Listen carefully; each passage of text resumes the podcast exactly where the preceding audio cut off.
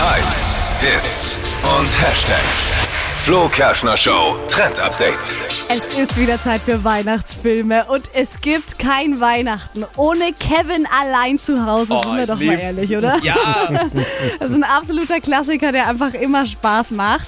Und das weiß auch Lego und deshalb gibt es jetzt eine Spezial-Lego-Ausgabe passend zum Film. 4000 Teile sind das und Boah. die Fans können da das Haus von Kevin allein äh, zu Hause nachbauen. Und mit super vielen Details, Cool. also ist dann auch so Weihnachtsdeko mit dabei. Kevin und seine Mama, so als kleine Figürchen noch. Mhm. Ähm, Schlitten, also man kann dann auch so Szenen nachspielen. Genau, kostet so 250 Euro, also schon teuer das Ding.